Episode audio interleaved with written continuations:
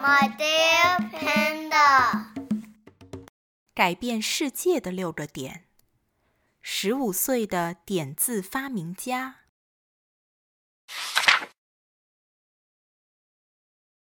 我出生那天，爸爸对全村的人大声宣布：“你们看，这就是我儿子，路易斯。”左邻右舍都来了，他们七嘴八舌的窃窃私语：“他太小了，根本活不了。”但我活下来了。我是个好奇的孩子，眼睛总是盯着每样东西看。妈妈温柔的脸，摇篮上垂挂的蕾丝，还有餐桌上面包的光滑形状。我长得健康又强壮，我骑在哥哥宽大的肩膀上去面包店，或是和姐姐一起喂鸡时，邻居们都会笑着向我挥手大喊：“好帅啊！”他也很聪明，姐姐们说。三岁时，我就能叫出库普雷每个人的名字。我会算姐姐篮子里的鸡蛋和树上麻雀的数量。我还能把听过的故事一字不漏的讲出来。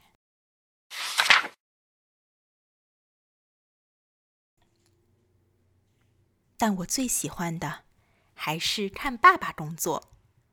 人们从大老远的地方过来定做马具。或者修理断了的马缰绳，在爸爸手里，即使是粗糙的皮带，也会变得柔软又有用。我想像他一样。可是，当我伸手拿工具的时候，别碰！爸爸警告我。然后他温柔地说：“路易斯，你还太小，等你长大再说。”太小，又是这两个字。我要变得更大、更强壮。我要长大，说不定只要我能向爸爸证明我也可以。皮带很滑，锥子很尖，但我知道该怎么做。爸爸，爸爸，爸爸！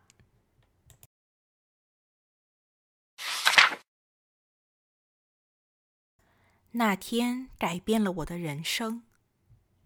医生用绷带蒙住了我的眼睛。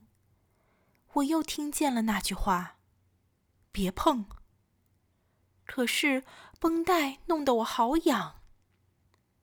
我的手就像树上的麻雀，又小又快，我根本控制不住它们。我不是故意让事情变得更糟，偏偏……我就是这么做了，结果另一只眼睛也受到了感染。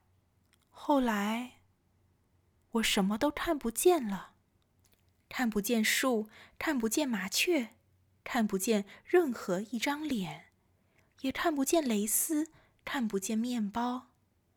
到了五岁的时候，我已经完全看不见了。村民们窃窃私语。可怜的路易斯·布莱叶，这么聪明的孩子，现在可怎么办才好？我的世界变得漆黑又危险。我在屋子里跌跌撞撞，一会儿碰到椅子，一会儿撞到门和墙，好痛啊！太阳在哪里？我大叫。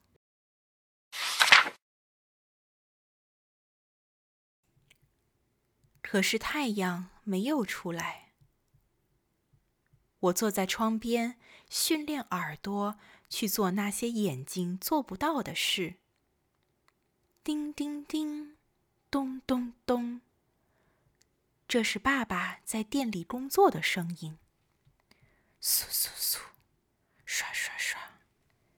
这是穿长裙的女人们赶着去市场的声音。哒哒。哐哐哐！这是士兵们在街上前进的声音。呜呜！这是邻居那只凶巴巴的狗用力拉扯链子发出的声音。独自在黑暗中，我知道那只狗的感觉。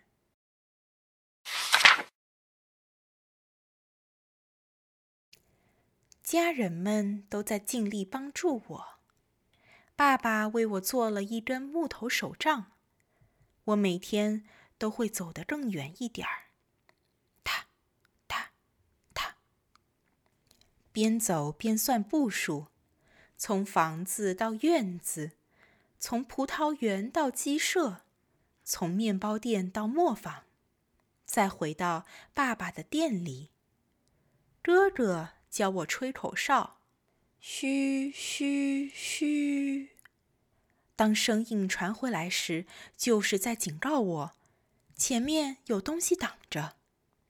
姐姐们用干草做字母，爸爸用皮带或是在木板上钉大头钉，做出各种字母的形状。我和妈妈玩骨牌，我用手指数着骨牌上的点。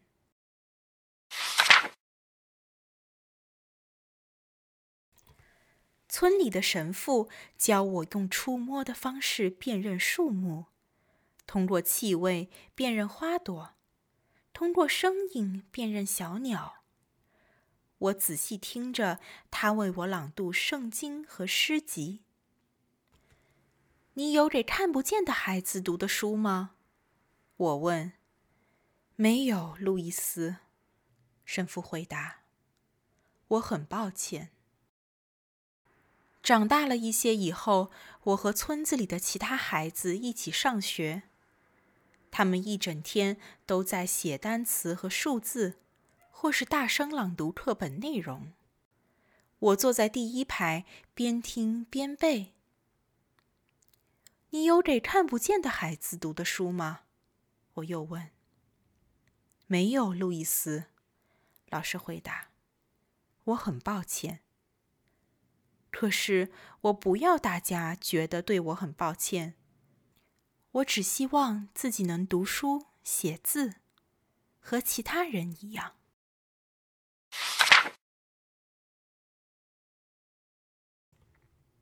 住在附近高贵的侯爵夫人听说了我的事，她写了一封信给巴黎的皇家盲人学校，问他们我能不能去那里读书。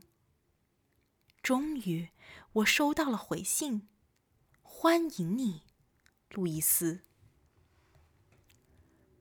神父说他们有给看不见的人读的书。我兴奋地告诉爸爸：“可你只有十岁。”妈妈哭了，而且你几乎一整年都要住在那里。哥哥这样说：“巴黎是个遥远的大城市啊。”姐姐们提醒说：“我该怎么做才能让他们明白？没有书，我永远都只是可怜的路易斯·布莱叶。我永远都会像那只被链子拴紧的狗，动不动就会被拉回来。我爱你们，我对他们说。可是我非去不可。”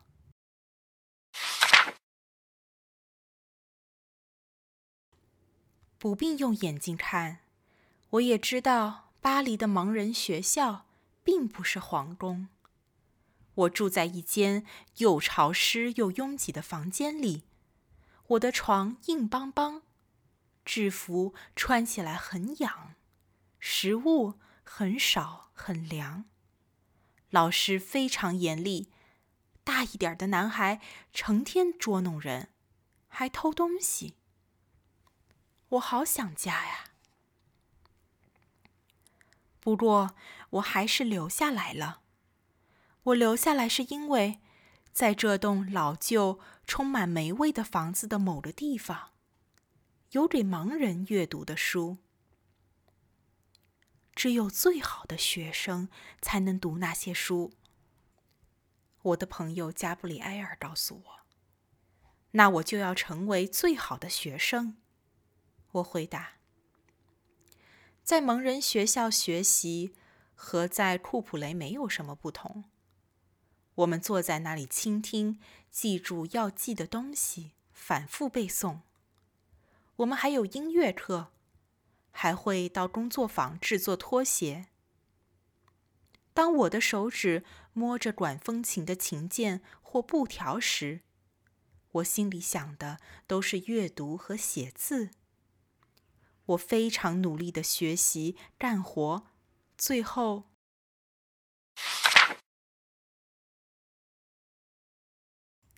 那一天终于到了。一位指导老师带我走进了图书馆。坐这里，他命令道。接着便是一阵拖坠东西的声音，还有嘟囔声、摩擦声，然后便是“砰”的一声。就是这个，他说：“用手指摸那些凸起来的字母就行了。”我摸了好久，才摸到第一页开头。我用手指仔细摸着每个字母的轮廓。就像以前在库普雷摸那些用干草和皮带做出的字母一样，但是这些用蜡刻成的字母很大。才看完第一句，我的手就已经摸到这页的一半了。没读几句就必须翻页，再多读几句又要多翻两页，然后就完了。就这样吗？我问。还有啊，指导老师回答。不过其他的也都和这本一样。每个单词都像我的手那么大，一个句子就占掉半页。我叹了口气。就算我读了上百本这样的书，又能学到多少知识呢？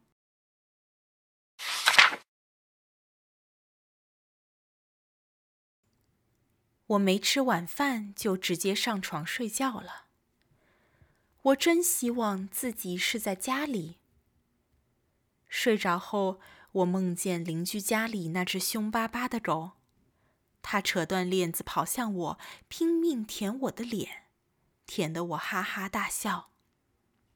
路易斯，路易斯，快起来！加布里埃尔将我摇醒。天亮了。校长要找我们，快走吧！所有人都聚集在一个大房间里。校长皮尼耶博士说：“一位法国军队的上校发明了一种在作战时传送机密信息的密码，密码是用手摸的，而不是用眼睛看的，所以。”说不定我们也可以这么用。你们每个人手上都有一张用点组成图案的信息条。校长继续说：“一种图案就代表一个发音。”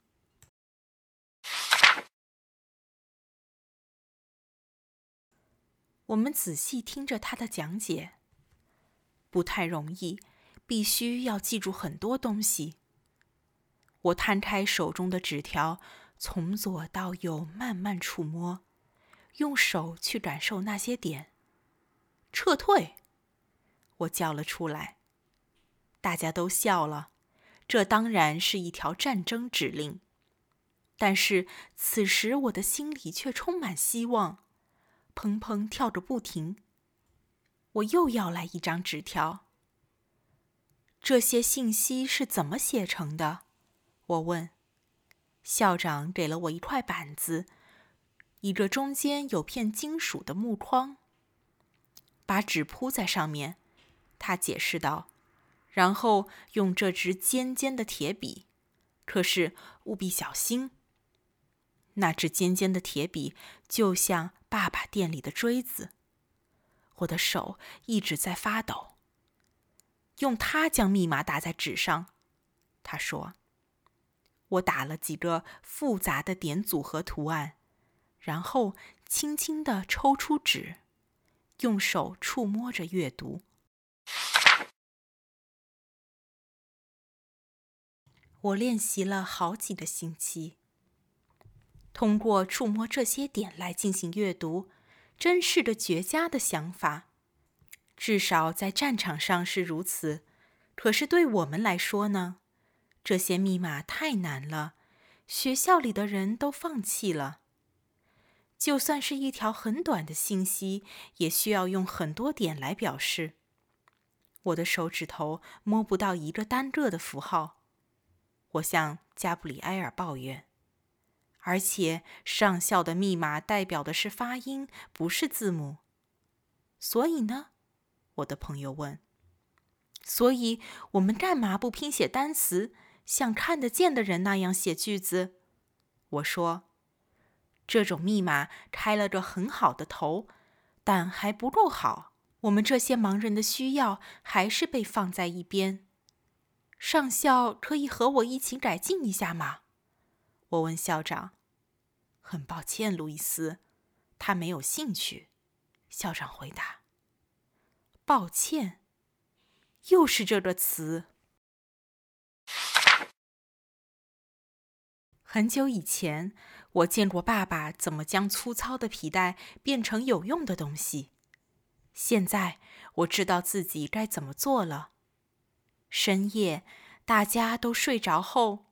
我抱着那块板子在纸上用力戳着，我尝试了数不清的方法来简化上校的密码，一直做到背部僵硬、手指发酸，常常只在天亮前小睡片刻。一年又一年过去了，那年冬天我十五岁，虽然我时常生病，但却没有休息过。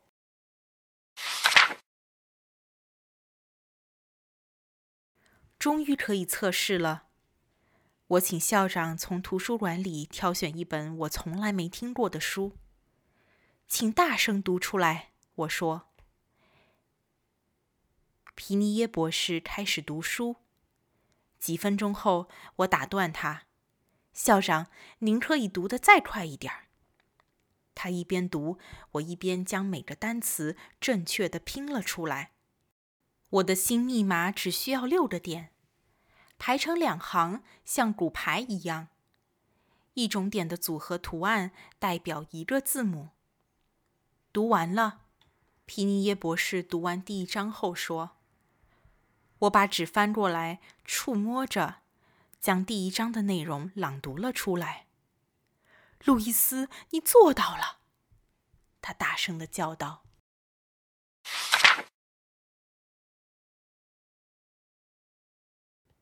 一传十，十传百，其他学生纷纷跑来尝试。好简单呐，好快呀！我们可以像其他人一样阅读和写字了。当我的朋友们还在互相传递信息时，我想起了我曾经在爸爸的店里看到的情形。他弯折那些粗糙的皮带，将它们做成有用的东西。我终于像他一样了。